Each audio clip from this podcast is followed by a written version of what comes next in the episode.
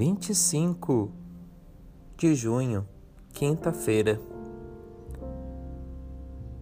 O assunto de hoje é viver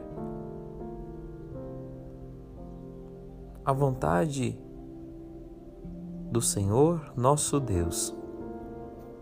O Evangelho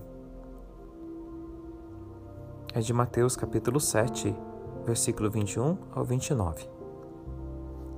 Naquele tempo, disse Jesus a seus discípulos: Nem todo aquele que me diz Senhor, Senhor entrará no reino dos céus, mas só aquele que faz a vontade de meu Pai que está nos céus. Muitos me dirão no dia do juízo: Senhor, não foi em teu nome que profetizamos, em teu nome que expulsamos demônios, em teu nome que fizemos tantos milagres? Então lhes direi bem alto: Nunca vos conheci. Afastai-vos de mim, vós que praticais a iniquidade. Todo aquele que ouve as minhas palavras e as põe em prática é como homem prudente que edificou a sua casa sobre a rocha.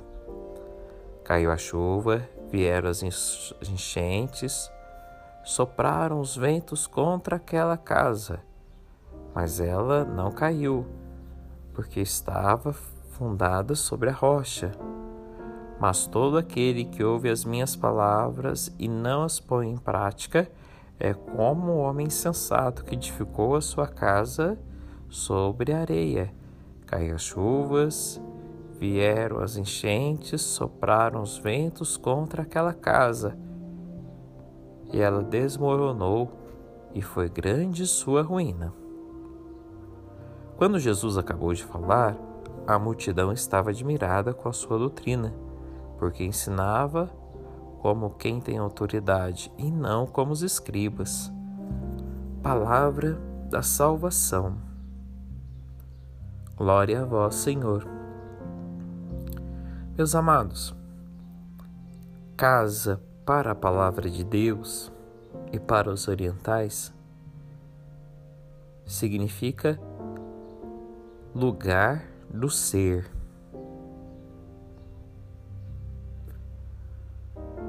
Ou seja, quando o nosso ser está firmado sobre a palavra de Deus, podemos ter certeza que nós vamos passar por tantas dificuldades mas o nosso ser continuará firme.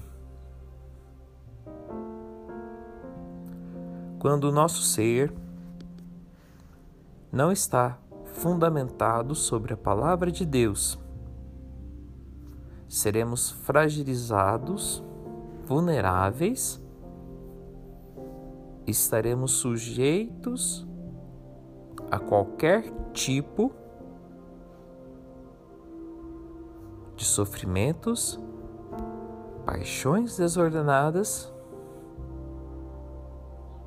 não saberemos o rumo que daremos na nossa vida nos momentos de dificuldades, perderemos o sentido da nossa vida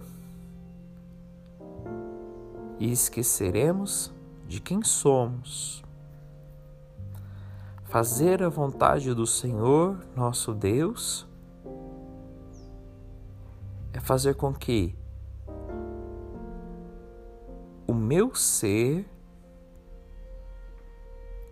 adquira um fundamento inabalável. E esse fundamento inabalável consiste na palavra. Quando você vai construir uma casa, você constrói a casa a partir da base. Quanto mais bem feita é a base, melhor será a casa. A estrutura, o fundamento está na base da casa. Assim, se nós queremos ter um fundamento na nossa fé, no nosso ser, precisamos preparar bem a nossa alma para que a palavra de Deus seja o sustento para a nossa caminhada.